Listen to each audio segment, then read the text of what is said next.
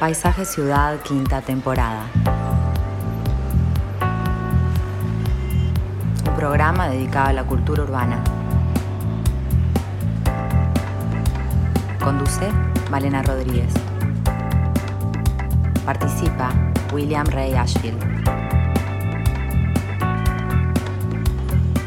Una realización de BMR Productora Cultural. Cultural.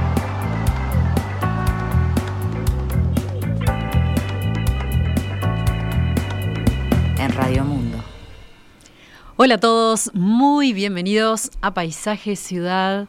Y en el programa de hoy vamos a estar hablando de arquitecturas perdidas. ¿Y qué entendemos por arquitecturas perdidas? Vamos a verlo por tres ángulos, digamos.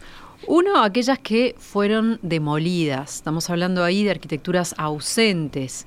Por otro lado, las que viven y luchan por permanecer en nuestra ciudad. eh, por ahí están en pésimo estado de conservación, pero de alguna manera todavía sobreviven al borde de la desaparición. Son las arquitecturas olvidadas. Por último, aquellas que en buenas o malas condiciones no son desconocidas, y podemos denominarlas como ignotas, ¿sí? algo que no, no conocemos.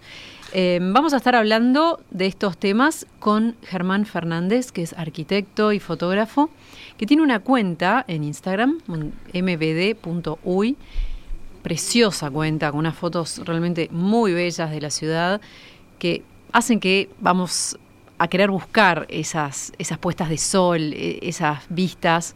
Bueno, eh, con esta cuenta él busca dar a conocer y rescatar de- del olvido a pequeñas joyitas arquitectónicas de nuestro patrimonio. Con él vamos a estar conversando. También vamos a tener la participación del arquitecto Daniel Tull a propósito de sus proyectos de reconstrucción digital de arquitecturas demolidas eh, una de las más recientes, el Hotel de los Positos. Y también va a participar la arquitecta Laura Alemán, que nos va a acercar una reflexión muy poética sobre esto de la desaparición o la pérdida de arquitecturas. Pero antes le damos la bienvenida al arquitecto Willy Rey. Presenta Parque del Recuerdo. Tu parque, tu historia. ¿Cómo andas, Willy?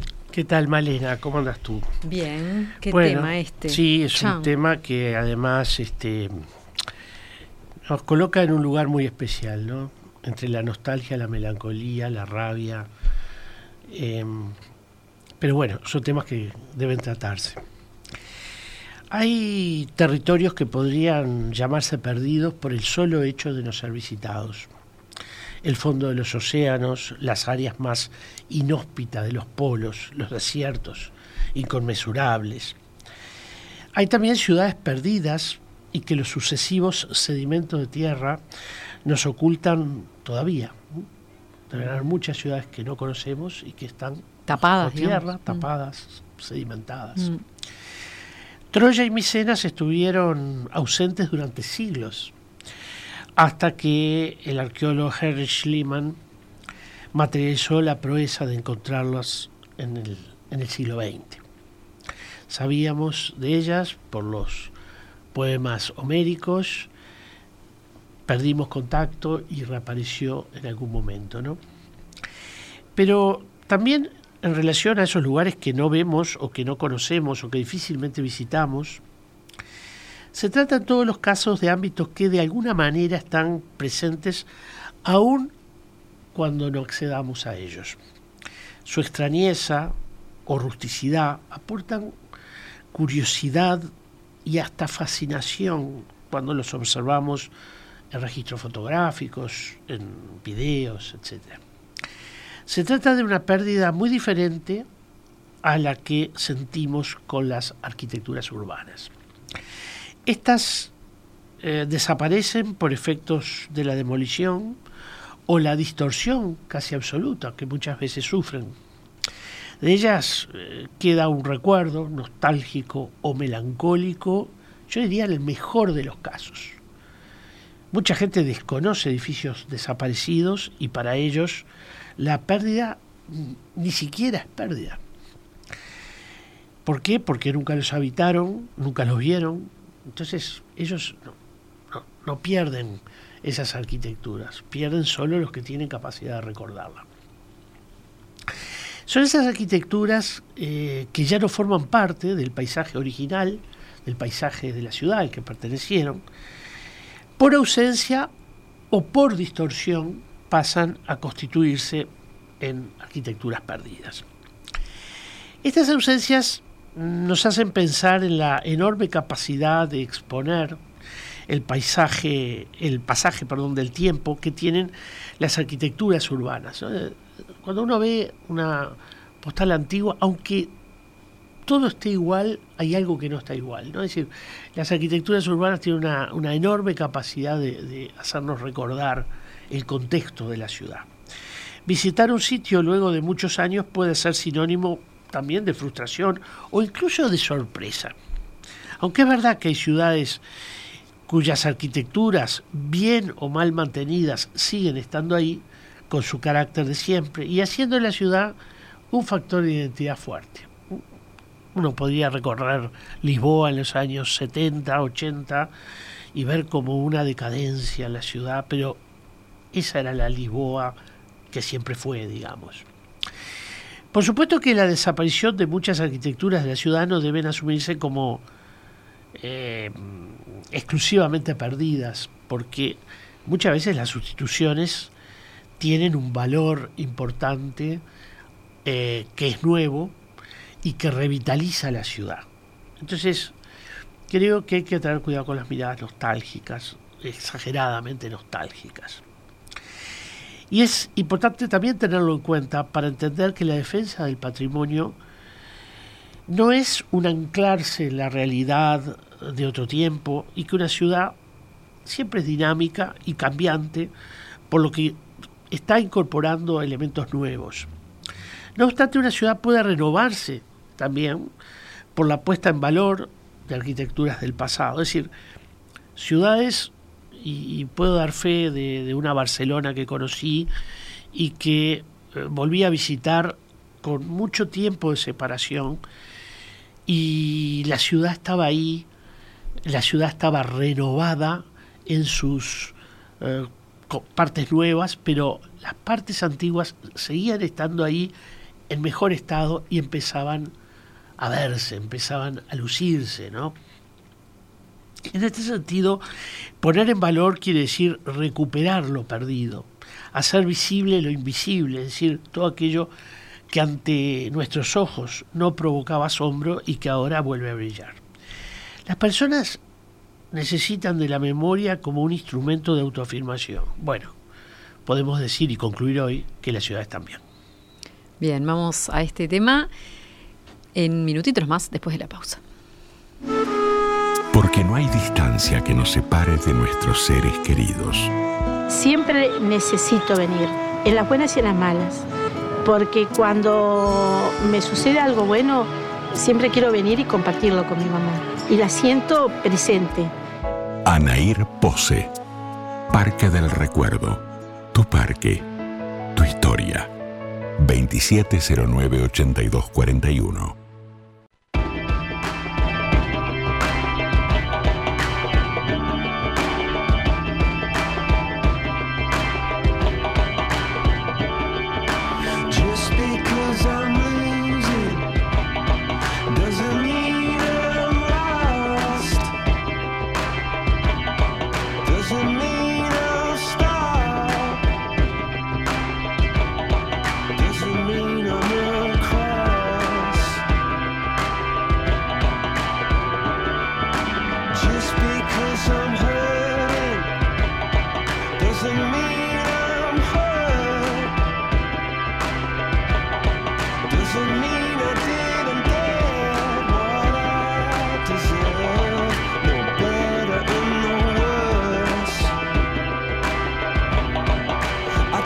sky.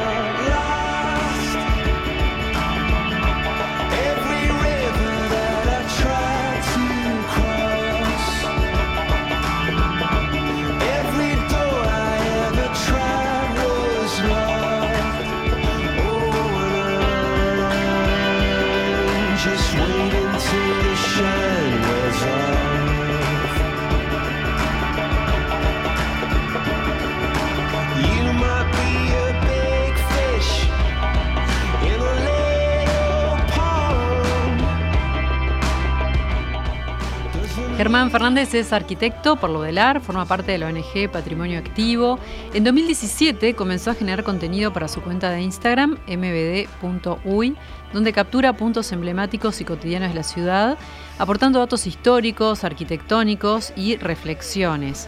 La cuenta tiene más de 46.000 seguidores, realmente es muy linda, muy, muy, muy, muy estética. Y bueno, te damos la bienvenida, Germán. Bueno, muchas gracias. Eh, un saludo a toda la audiencia y gracias por invitarme. ¿Cómo empezás a hacer eh, esta, esta tarea de ir recopilando fotos y tomando rincones de la ciudad? Eh, ¿cómo, ¿Cómo fue ese comienzo? Y bueno, al principio adopté la, la, red de Instagram como cualquier red nueva que sale. Este, siempre fue un perfil un poco más público, nunca tuve fotos, no lo, no lo usé con motivos personales y siempre fue este, mostrando, al principio con cámara de celular, este, las fotos que podía sacar este, de, de Montevideo. Y con el tiempo vi que era como un nicho que no estaba explorado y entonces ahí fue que que bueno, con el tiempo después pude acceder a una cámara ya más profesional y bueno, mantuve como siempre la misma línea, ¿no? De ir sacando fotos, eh, a veces planeadas, este, a veces, a veces no, y, bueno, así ha ido siendo el recorrido de la, de la cuenta. ¿Cómo, cómo, cómo es esa parte planeada en general? Y la planeada es, por ejemplo, me gusta ver cómo cambia unas calles o un barrio con las estaciones, entonces por ejemplo me gusta recorrer un mismo lugar en invierno, en otoño, en verano, y esas son las que más o menos planifico. Ahora por ejemplo es una época preciosa para ver los, jacarandas en la calle. Entonces, mm. en un par de días puede que comparta alguna foto de ese estilo. En floración. sí, las Santa Rita ha sacado bastante. Y bueno, ahora Están divinas este año. Santa Rita, bueno, exacto. Entonces, eh, como que trato de... Es algo que después si uno ve mis fotos se repiten todos los años, en, el sentido de la temática al menos. Pero no quiero perder como ese, ese sentido de fascinación de, de que sabemos que todos los años va a pasar algo parecido, pero no de por, por eso dejar de perder como la fascinación por lo que tenemos en la ciudad, que es mucho y, y muy lindo, no solamente las Santa Ritas, estamos hablando de todo el patrimonio arquitectónico, ¿no? No solo hay arquitecturas perdidas, hay árboles perdidos también, ¿no? Hay, sí, hay calles perdidas.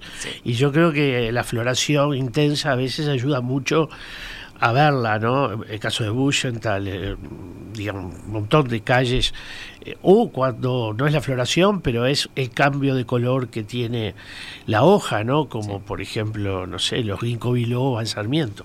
Claro, claro. ¿Lo has pensado así en estos términos que lo planteamos al comienzo, esto de las de las arquitecturas, eh, las demolidas, ¿no? las ausentes? Mm. Esa capaz que es la que menos eh, no, no, aparece esa reflexión en tu Instagram, capaz. No, no tanto, eh, no aparece tanto. primero porque, bueno, es como que lo tomo muy personal esas pérdidas y, y a veces no, no las registro por ese motivo, pero obviamente que están muy, muy presentes. Eh, sí hago críticas este, respecto a, más que nada en forma de historias, cuando voy por la calle y veo un edificio que están, lo están tapeando porque lo van a demoler y entonces eh, genera como una rabia ver tantos terrenos que podrían ser más adecuados para construir algo y si no van por la casa esa que era preciosa y la tiran. Y eh, recuerdo mucho el revuelo que hubo con eh, una casa hermosa que había en Boulevard España eh, y Polié. sí, claro. esa era una casa hermosa. Y este y bueno, se demolió y la veía todos los días porque tomaba el ómnibus de facultad ahí y, bueno, el reemplazo que, que obtuvimos es muy malo en ese sentido. Vamos a escuchar, em, habíamos adelantado antes que tenemos un audio de, em, de la arquitecta... Em, ay, ahora me Laura Alemán. Laura Alemán, me vino, no encontraba la página. Laura Alemán, que ella tiene, eh, bueno, es arquitecta, trabaja mucho con historia del arte, también es poeta, entonces tiene una mirada muy sensible de este, de este tema este, de las ausencias arquitectónicas en la ciudad. Vamos a escucharla. El asunto es la pérdida, en este caso la de la arquitectura. La arquitectura puede morir por obra de la muerte, aunque esto suene a un mero giro retórico. La muerte es la demolición o la ruina. Puede también morir a causa de la negligencia, de la desidia, o hacerlo por efecto de la marginación, la omisión o el olvido. Un edificio es como el cuerpo de un hombre. También allí la muerte es la pérdida radical, terminante, rotunda. Lo es a pesar de la memoria y de las fotografías, a pesar de los nuevos medios que permiten crear la eterna ilusión de la vida. La muerte lo cancela todo, o casi todo, provoca la nada, la ausencia, el vacío. Cuando alguien se muere perdemos el cuerpo del otro. Cuando muere un edificio se lleva consigo el espacio, la forma, los muros. Pervive en sus representaciones, pero nada podrá devolvernos a su recinto. Bueno, es eh, muy, muy triste, ¿no? Este, Muy bellamente dicho, pero realmente muy triste. Eh, se me venía justo mientras escuchaba, eh, que yo no la conocía, pero lo pude ver a través de este libro que se llama Arquitecturas Ausentes de Montevideo, que fue una iniciativa del Centro Internacional para la Conservación del Patrimonio hace varios años, 2016. Willy, vos hiciste el prólogo de este libro, que bueno, fue toda una movida que tenía que ver con esto. Y me acuerdo una justamente de la foto este, del hotel, el, Palacio Mautone, precioso palacio, y que muestran también una foto donde ahora hay un, estacionamiento. O sea, no hay nada, no hay nada, se ven autos estacionados en una especie de baldío, y es como una tristeza. Yo creo que esa es la foto de esa exposición que más impactó a la gente, porque en ese caso era un edificio que desaparece y nada lo sustituye. O sea, más de uno de debería, debería preguntarse por qué desapareció para que lo que exista es la nada. Eso por un lado. Eh, yo creo que la exposición fue muy importante, eh, aunque creo también que los resultados, no sé si fueron todo lo esperado, porque en esa exposición, eh, Arquitecturas ausentes, era en alguna medida un, un mirar hacia arquitecturas que existieron y ya no existían más. En ese mirar hay siempre una carga crítica porque, bueno, uno está viendo obras excepcionales y de pronto ve que en su lugar no hay nada, como es justamente el caso del Palacio Mautone. Pero, eh, qué bueno es decir dónde estaba, ¿no? Estaba ubicado en la calle Cerrito y Zabala. Sí, Zabala. ¿No es en Piedras? Y... Piedras, sí, perdón, perdón, perdón. Piedras y Zabala. En Piedras y Zabala, exactamente, detrás del, Banco República, en el lugar donde hay un enorme mm. estacionamiento. Eh, pero si uno mira, por ejemplo, eh, la tapa del mm. catálogo de esa exposición, del libro, es un libro en realidad, más, que un catálogo, ve allí eh, un teatro, el Teatro Cataluña, una obra interesantísima, eh, una obra de un, de un este, em, constructor, arquitecto eh, de origen catalán, pero este, ese es un ejemplo donde la sustitución eh, no se dio por este, hacia un hacia un ejemplo de peor calidad o simplemente encontrarnos con un baldío en aquel sitio. Ese, ese teatro fue sustituido por un magnífico hotel, un proyecto interesantísimo, este, que fue el, Cine Radio City. Un cine que contenía este eh, que contenía bueno unas piezas que contiene, porque todavía existe unas, unos frisos interesantísimos de Belloni en el interior eh, también los espacios son de, enorme interés y valor. Y bueno, eh, claro, uno mira ese, ese, ese edificio nuevo y dice, bueno, la sustitución, ¿cuál es mejor? ¿no? Pero qué necesidad, ¿no? Podríamos tener los dos. Bueno, esa es una, una, una buena aspiración, podríamos tener los dos. Porque me suena esa cosa de, esa cosa México, viste, que hay construcciones una arriba de la otra que decís, ¿por qué? Claro. ¿Por qué? Este, o sea, ¿por qué si hay más territorio? Justo en Uruguay. Sí, sí, sí, es, verdad. Podría uno plantearse eso, ¿por qué no tener los dos? Este, pero bueno, sabemos que la ciudad crece por dinámicas muy complejas, pero lo que es interesante es que ese es un ejemplo donde la sustitución eh, al menos agregó, si no agregó valor, por lo menos empardó, digamos, el, el, el, el, valor que tenía el edificio anterior. Esas son las mejores, los mejores cambios que puede uno pensar cuando lo nuevo es todavía mejor que lo viejo. No siempre es así, casi diríamos que la mayoría de las veces no ha sido así, y eso es lo que nos preocupa, creo, a, a muchos montevideanos, ¿no? que las sustituciones sean cada vez eh, una, un aporte de valor y no una pérdida, ¿no? Claro. Bueno, este, estas fotografías de estas casas que ya no existen más casas, eh, palacios, edificios, bueno, hay distintas construcciones, se exhibieron en la fotogalería del Parque Rodó. Sí, exactamente. en ese momento que se hizo este libro. Son muchas, muchas las construcciones. Incluso algunas son efímeras. O sea, habían esas arquitecturas mm. que hemos perdido en alguna medida, que eran esas arquitecturas que se construían y ya se sabía que en un periodo de dos meses se iban a desarmar. Eh, realmente eran arquitecturas celebratorias, laudatorias, de fechas importantes de los grupos inmigrantes o del país, ¿no? Me da mucha pena las residencias, esas residencias con que bueno, está buenísimo ver el Instagram de Germán, donde eh, muchas veces pones el foco en casas totalmente X del Prado, por ejemplo, eh, que hay unas muy lindas que justo este, hay una que queda en Casona de Pedro Comte, por ejemplo, al sur del Prado, o una casa en la calle Reyes, esquina Joaquín Suárez.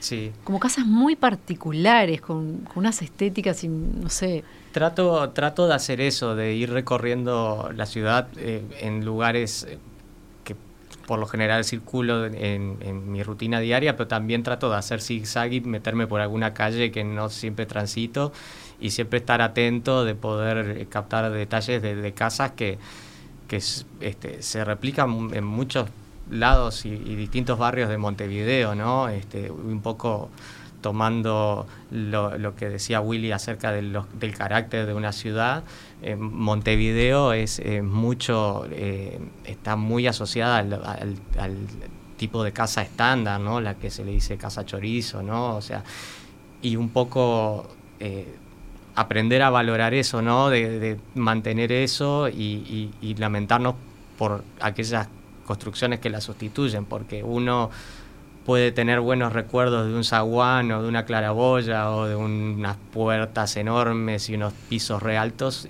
pero yo no, nunca oí a nadie tener un buen recuerdo de un monoambiente con paredes de yeso. Mm. Entonces, eh, creo que estamos a tiempo de mirar lo que tenemos actualmente en la ciudad eh, para atesorarlo y, ver si eso genera acciones concretas para, para poder mantenerlo, ¿no? Eh, por suerte creo que hay más conciencia ahora de eso y, se están gestando eh, movimientos para generar cambios, pensando más como a nivel legislativo o de incentivos impositivos para mantener esas casas y no necesariamente sustituirlas enteramente por otra cosa. Claro.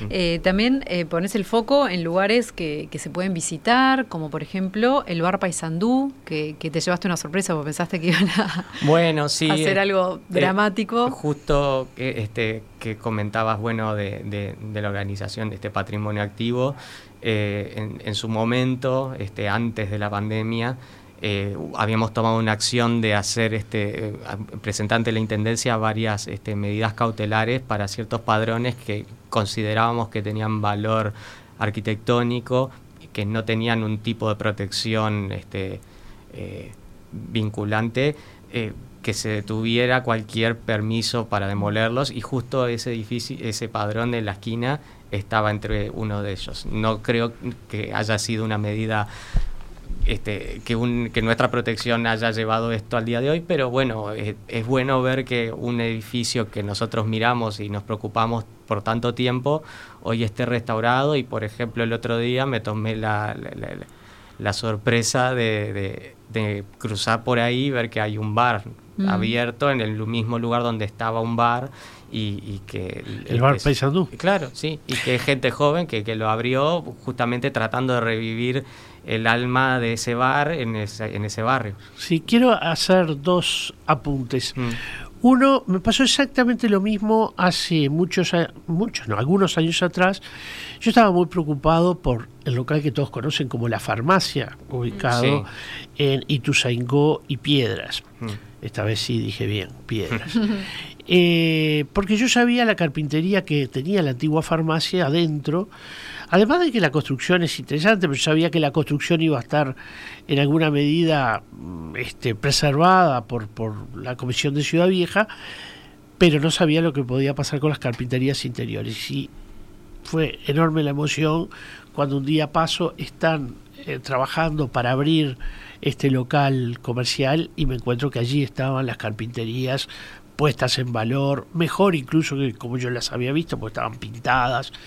Y en este caso de, del bar Paisandú lo mismo, ¿no? Creo que es bien importante. Eh, la edificación que está arriba es de enorme peso visual, ¿no? Porque está en una proa, eh, quizás la, oculte un poco la estación que tiene enfrente, pero ocupa una parte importantísima del frente de la calle Paisandú entre, entre eh, Libertador, ¿verdad? y Rondó. Mm. Creo que hay como una revalorización de muchos bares antiguos, ¿no? Digo, hay una moda, por ejemplo, las bermuterías, esas cosas, esas esquinas antiguas que están como, este, no sé, como están como ideas de moda, se quiere, y de alguna manera es una forma también de, valorar eh, ciertas... Lo, lo, he, lo he notado, ¿no? O sea, que es este un, un, un impulso nuevo de de no copiar lo viejo, sino de darle un nuevo giro a aquellas cosas este, que, que, ya existen en el lugar, agarrar un bar que, que, que, ya es conocido, ni siquiera cambiarle el nombre, sino que mantener la impronta y darle una vuelta un poquito más actual. Y, y creo que eso se puede extrapolar un poco a lo que uno podría esperar de, de la arquitectura, ¿no? Este, usar las casas este, estándar que tenemos y darle otro uso, este, aprovechar todos esos metros cuadrados de buena construcción que hay en vez de tirar porque hay que tirar. Claro. Sí, me parece que estaría bueno tener ese, ese tipo de pensamiento. Bien, em, en, la, en la, fiesta del patrimonio, el fin de semana, también es una oportunidad ¿no? de, de, visitar eh, Casa Quintas, por ejemplo, de, de, tomar contacto. Tengo el recuerdo familiar de, de, personas de mi familia que han ido, por ejemplo, al hogar que afino a visitarlo, que maravilloso, ¿no? La ex quinta de Piñairúa, este, que tiene, bueno, todos esos los pisos, los, las paredes, los techos, toda una cosa muy impresionante. En estos momentos, eh, justamente, puede haber una renovación importante ahí. Este, la Comisión de Patrimonio Cultural de la Nación está preocupada con sí, porque hay, el estado de situación, porque las cubiertas están perdiendo, digamos, están permitiendo filtrar agua.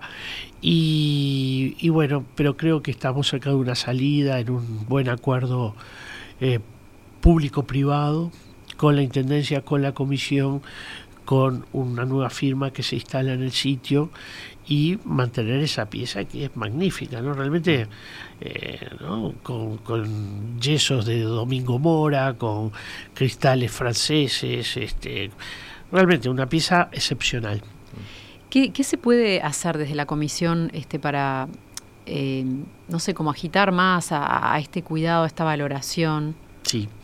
A ver, yo creo que son muchas las estrategias, no hay una sola estrategia para esto. Eh, una estrategia fue y sigue siendo obviamente el Día del Patrimonio, que ayuda a conocer, mirar, tomar conciencia. Otra es la discusión. Yo, yo creo que el polemos, como decían los griegos, eh, acompaña eh, la, construcción de la cultura patrimonial. O sea que las polémicas, las discusiones son bien medidas, no, no, hay que temer. Hace muy poquito, hace unos días, estuvimos en una discusión en torno, aquí mismo se generó una tertulia en la que se habló del tema de las pintadas sobre los muros, este, yo creo que es un tema que afecta al patrimonio y lo afecta mal. Eh, pero bueno, quizás en eso tampoco somos muy conscientes. Eh, cuando uno escucha el, el, plano de la discusión se da cuenta que para mucha gente no es una agresión al patrimonio. En cualquier país del mundo lo mm. es. Aquí para muchos no lo es. Y no, no, no estoy criticando, estoy diciendo simplemente que es parte de una cultura que está instalada y que no es una buena costumbre, por más que sea una costumbre del país, chistarle al guarda como se hacía antes era una costumbre muy frecuente y no era una buena costumbre. ¿no? Hay muy, muchas malas costumbres. Pintar los muros es agredir a los revoques, es mm. agredir a la imagen de conjunto del edificio y eso también hace que las arquitecturas estén perdidas. Eso también afecta a la calidad y a la puesta en valor. Pero la polémica, porque por ahí va tu pregunta, creo que ayuda mucho a, ir por un camino mejor. Sí, es a visibilizar para empezar, ¿no? Exactamente. ni siquiera está eso este, eh, ni se piensa. Y son muchas las polémicas además, porque siempre hablamos de la polémica de la destrucción, la polémica de la deformación, que esa es más de arquitectos, pero muchas veces importantes arquitecturas se ven deformadas con un cartel o deformadas... Eso, el tema de las marquesinas, ¿no se puede controlar? Bueno, viene bastante controlado, en ese sentido yo creo que el caso 18 de julio ha mejorado muchísimo. Uno cuando camina por 18 de julio ve que lo que hace 20 eh, años atrás era una suerte de, ¿no? de, griterío de imágenes, eso ha venido mejorando. Bueno, por controles, por una... Sí, sí, por normativa. Mm. Pero a mí me parece que, que, la polémica es un instrumento importante para, para poner en valor el patrimonio y también para agitar, como decías vos. Bien, vamos a hacer una pequeña pausa y venimos enseguida.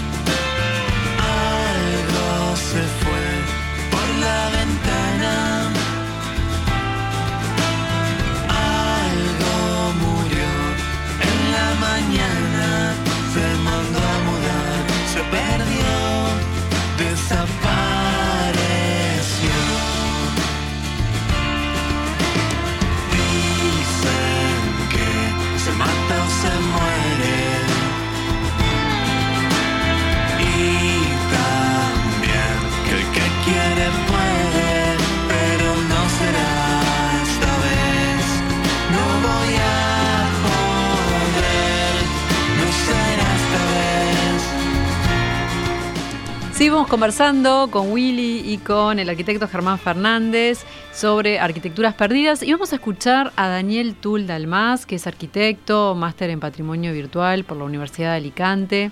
Realizó las reconstrucciones virtuales del conventillo Medio Mundo, Isla de Flores, el Estadio Centenario de 1930 y el Hotel de los Positos, que es un trabajo que está en desarrollo, junto a Zipac Cure, la recreación de la batalla que dio hundimiento a Lord Clive en las costas de Colonia.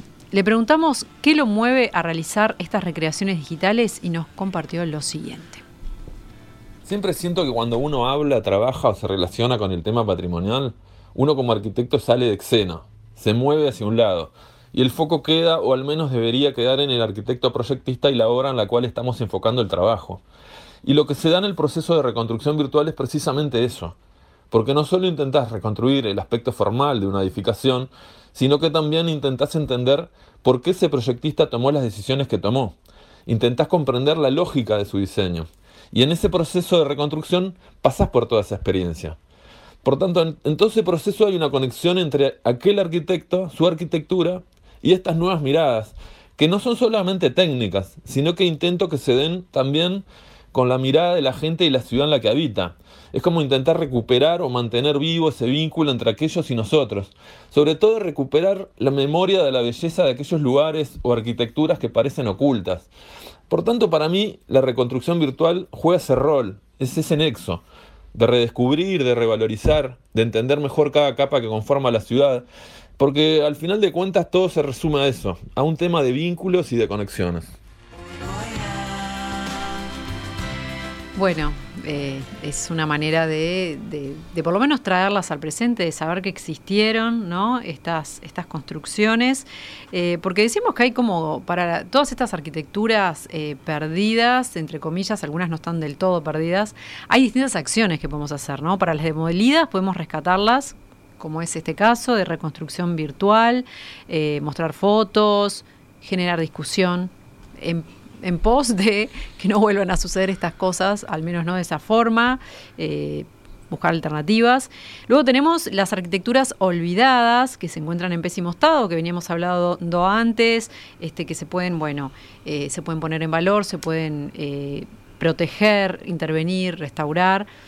Y luego tenemos estas otras que son las ignotas, esas que ni, ni conocemos, y ahí hay una tarea importante, ¿no? De, educación, de difusión, este, de, construir hacia una mirada más sensible y atenta, ¿no? Sí, en alguna medida también eh, el aprender a mirar. Yo creo que mm. ahí eh, ese es un ejercicio que en general los que estudiamos arquitectura lo hemos adquirido, el aprender a mirar quizás ya en aquel curso inicial donde teníamos que dibujar no sé cuántos edificios, aquellos uh, cursos de expresión gráfica, eran muy buenos para mirar, porque el dibujar eh, un, edificio o cualquier objeto hace que lo tengamos que mirar con mucha atención. Habíamos hablado de eso, sí, que el dibujo hace que, que el dibujo ayuda muchísimo en ese sentido. Y bueno, eh, creo que a partir de ahí uno puede aprender a mirar y, caminar mirando con un horizonte más alto que al que está al que está acostumbrado, ¿no? O por lo menos cambiar el nivel de mirada del horizonte y, levantar la cabeza, mirar eh, cuántas cosas hay interesantes que son remates de edificios o el cuerpo mayor de ese edificio, ornamentos que, en, el programa anterior hablamos de esta cuestión ornamental, es decir, el, el, poder descubrir, yo creo que esa palabra es muy buena, ¿no? Descubrir eh, a partir de una mirada más atenta. Ahí ayuda al despeje, ¿no? De todo esto que decíamos, la contaminación visual. También ayuda A, sacar lo que realmente no vale mm. y poder ver eh, con atención lo que sí vale, ¿no? Y la iluminación también es muy importante. que en la ciudad eh, ayuda mucho. Se están viendo más cúpulas, más uno mira, ve algunos edificios muy bien iluminados y realmente es un placer. Claro, eso eso ayuda muchísimo por, por contraste, ¿no? Es decir, el, el, esas digo, me consta de personas que han dicho, eh, yo no sabía que, era así el remate ese, mm. lo vi de noche, me di cuenta de la importancia que tiene. Y la variedad de materiales, de, técnicas, de colores, de formas, Qué importante eso, la iluminación, porque para mí de noche hay como un misterio, una cosa, uno llega a un lugar de noche y es totalmente distinto, ¿no? Que de día. Y realmente ahí la iluminación es como que te va a marcar, te va realmente a, Te puede ayudar muchísimo. Eh, también te puede quitar muchas muchas ganas de ver el objeto, pero mm. este yo creo que una iluminación muy bien pensada ayuda muchísimo a construir cultura arquitectónica. Claro. Germán, contanos este, en toda esta búsqueda que, que, has venido teniendo hace ya cinco años más o menos, caminando por las calles y registrando, eh, que bueno, que no es dibujar, pero es tomar una foto y es una manera también de acercarse este, con más atención. ¿Qué Contanos así de algunas que te hayan impresionado más, construcciones ignotas para ti. Eh, y bueno, las, algunas construcciones te puedo dar como pequeños detalles, están en todos los barrios, porque lo que lo, bueno es que, tiene Montevideo es que se pueden ver ejemplos en toda la ciudad que tienen que ver con el trabajo que hacían este, las personas, los, artesanos, las personas que trabajan con hierro, con la carpintería, yesería, los mosaicos. Entonces, hay ejemplos en todos lados, pero no sé, se me ocurre, por ejemplo, en, la zona del Cordón, casi Parque Rodó, este, hay, por ejemplo, una casa este, eh, tipo estándar, pero que tiene como un motivo medio egipcio y tiene unos pájaros como medio jeroglífico en todo en el friso, este, por encima de las ventanas y las puertas, que uno si no lo mira, este, eh, este, con detalle no se da cuenta. Después, eh, me ha pasado que, no le he sacado foto, pero cuando camino con alguien siempre se lo señalo. También en la zona de Cordón eh, me di cuenta que en, en, Canelones, creo que es Canelones y Polié, hay dos edificios enfrentados en la misma esquina y se ve que los compró la misma persona. Son en edificios de 5 o 6 pisos. Es el ejemplo que hay en todo Montevideo. Sí, de dos ejemplos de dos edificios análogos y de la misma altura. Ahí está. Entonces, vos, eh, eh, si te parás, justo te agarra el semáforo ahí y los mirás y decís, pero el de la izquierda tiene el mismo tipo de balcón que el de la derecha y lo mirás de arriba abajo y decís, es el mismo, o sea, lo hizo, lo hizo la misma persona. ¿Recordás el lugar? Eh, Canelones y Políe, creo que es. O Requena, sí, no recuerdo. Sí, donde doble el 116. para que se den cuenta. Había un cambio debajo de uno de ellos. Este, un hábitat. O un hábitat, sí. Eh, ahí, está, sí. Eh, pero son detalles que, a lo mejor no siempre pongo en, las fotos, pero me gusta ver eso, ver patrones. Por ejemplo, hay muchos edificios en, Montevideo, si se fijan, que tienen decoraciones con motivos de signos del zodíaco. Sí. Que he querido averiguar de dónde sale y no tengo ni idea. Y hay algunos edificios que tienen los 12 signos, hay otros que tienen no menos. Es la, eh, presencia de, esos signos son muy antiguos. Ya muchas iglesias de la Edad Media tienen esos, esos signos. Eh, iglesias, Sí, iglesias, sí. ¿No? Sí, sí, pero las iglesias, la astrología fue muy importante y no tan este, estigmatizada. como se supone. Hay una, bueno, en el edificio del Renacimiento también se ve una presencia importante y acá hay algunos ejemplos magníficos como el de la calle Solís entre Piedras y Cerrito al costado del eh, del Banco República, cuyas puertas tiene, son hechas por el escultor Laborde y son magníficas imágenes del signo del zodíaco. Pero bueno, em, eh, la, curiosidad siempre fue algo que, tuve un poco por bueno la, deformación profesional eh, y siempre también de, chico, supongo que, recuerdo de, de niño hacer maquetas, este, o sea, siempre estuve como metido en la arquitectura y lo que me gusta comunicar en mi cuenta es eso, como un poco mostrar lo que he aprendido, eh, mismo por lo que estudié, pero también por vivir y caminar en, Montevideo, que es una ciudad que me encanta. Eh, este, ¿Y fuera de Montevideo alguna, alguna arquitectura que hayas descubierto así que te haya impactado? Y mm, bueno, he tenido la suerte de conocer otros países, digamos, este, y... Pero, pero en Uruguay. Pero, ah, bueno, hablando en Uruguay, este, eh, me encanta, bueno, todo lo este, que tiene que ver con Colonia del Sacramento. Eh, eh, en Colonia en general también están, este, por ejemplo, los pueblos de como Colonia Suiza, que pues, si vas viendo la parte antigua del, del, pueblo, ves como los escudos de los cantones a los que pertenecían las familias. Entonces puedes ir viendo, ah, bueno, esta familia era de, tal región o esta familia era de tal otra puedo, o por ejemplo también el patrimonio industrial que hay en Río Negro es como eh, increíble, o sea, es de, de como hay glorietas este, en los parques típicas inglesas, o sea, te puedes dar cuenta de la influencia de, de otros eh, flujos como económicos, este, por ver qué se construía y cuándo se construía.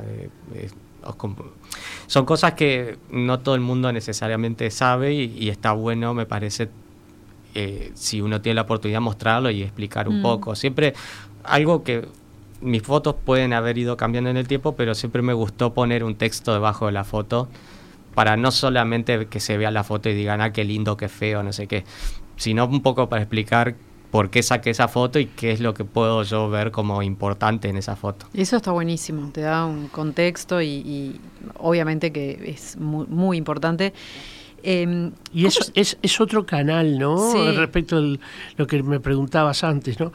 ¿Qué canal importante a través de las redes, eh, el canal digital en general para, para poder em, también transmitir eh, ese interés por la cuestión patrimonial, ¿no? Es decir, yo creo que son muchas las canchas y muchas las estrategias este, para poder tener éxito en esa, mm. en esa construcción de una cultura patrimonial. ¿no? Sí. ¿Cómo llegas a tener 46 mil seguidores? Habría que preguntarle a la gente que me sigue, porque. o no, pero es un montón, o sea. Sí, sí, sí. Eh, ¿Pero que, tuviste algunos impulsos así que atrajeron más, sí, gente? Sí, eh, y hay veces que, bueno, he aprendido a que que Instagram se ha vuelto bastante impredecible en lo que se refiere a, bueno, cómo uno puede llegar a la gente. Entonces, tengo la filosofía de, tomarlo como un, pasatiempo y algo que me, que me divierte y que, y que, y que me gusta estéticamente poder Pero compartir que hay gente que Hace todo eso y, tiene. Pero bueno, por eso no, no estoy buscando ni compartir fotos todo el tiempo. Hay veces que comparto mucho, hay veces que comparto poco, pero trato de que lo que comparta sea, sea de valor y que este, pueda llegar a la mayor cantidad de gente posible. Es como lo, único que puedo decir. Ojalá hubiese una fórmula. No nos estás contando el secreto. es, bueno decir, por ejemplo, que tenés 10 veces más de lo que tiene la Comisión de Patrimonio, ¿no? que tiene 5.000 seguidores, tenía hace dos años 500, multiplicó por 10 en dos años, pero este es un, es un, buen punto de referencia, más allá de la condición oficial que siempre tienen estas, estas redes de, las instituciones de gobierno, ¿no? Pero bueno, también son muy visitadas por datos o, información concreta. ¿Y qué hallazgos has tenido en, en, el retorno de la gente? O sea, de cosas que te hayan escrito por privado o en los comentarios, eh, ¿te ha enriquecido? Sí, sí, este, me, han, me han escrito por privado eh, gente que, bueno, como hablamos de arquitectura sin notas, yo no conozco quién vive en esa casa o quién vivió en esa casa, que yo le saco una foto y muchas veces me escriben, ah, eh, yo viví de chica ahí o, o, o, o, conocía ese barrio porque mis parientes vivían ahí. Entonces... Eh, aporta todo a otra arista que, que, si yo no hubiese compartido la foto no, no nunca iba a tener acceso, ¿no? Eh, y también me ha generado contactos eh, eh, de tipo profesional y también este, muchas amistades este, que, que aprecio y valoro este, hasta el día de hoy. Este, de gente que comparte el mismo interés y bueno, me ha permitido también este, en ciertas ocasiones acceder a lugares que si yo no tuviese la plataforma de Instagram no, no hubiese podido. este, así que bueno, contento con, con, con, los resultados. ¿Problemas no por haber sacado una casa que hubieran preferido que no? No, o sea, me pasó con, este, hay un conventillo este, a la vuelta del Ministerio de Trabajo, eh, no me acuerdo ahora la calle pero es un, es un conventillo que usan mucho en este, películas, porque claro, está mantenido eh, y es, eh, es de comienzo del siglo XX. Y yo fui invitado por una persona que vivía en ese momento ahí y yo estaba sacando fotos en la mía y en un momento me avisan de que no, de que ese lugar eh, hay que pedir permiso. Y bueno, nada, ya era medio tarde, ya había sacado las fotos. Pero nunca, nunca ya estaba como formateado. Claro, nunca nada ilegal, digo, no lo hice de mala fe. Más vale pedir perdón que pedir permiso. Y bueno, sí, sí, en este caso sí. Buenísimo, bueno, está bárbaro que, que puedas compartir todo, todas estas este, miradas, estas imágenes que, que nos hacen mirar de otra manera, justamente. Y bueno, vamos a seguir estos temas, es como por capas, ¿no, Willy? Vamos volviendo por un lado por otro, porque si no son los detalles, son siempre sobrevolamos. Yo estaba pensando, qué lindo ser pájaro, ¿no? Para ir a esa altura y mirando la ciudad por ahí. Bueno, ahora están los drones, por suerte. que nos hacen ver como los pájaros. Es verdad, es verdad. Eh, de todas maneras, yo creo que estas, estos últimos tres programas tuvieron muchos puntos en contacto mm. y, y creo que el denominador común debe haber sido eh, hagamos la experiencia de, de mirar de manera diferente, ¿no? Totalmente. Muchísimas gracias. Bueno, muchas gracias por el tiempo y por el espacio. Muy bien, nosotros ya nos vamos, nos reencontramos acá. El jueves que viene. Que pasen muy, pero muy bien. Chao.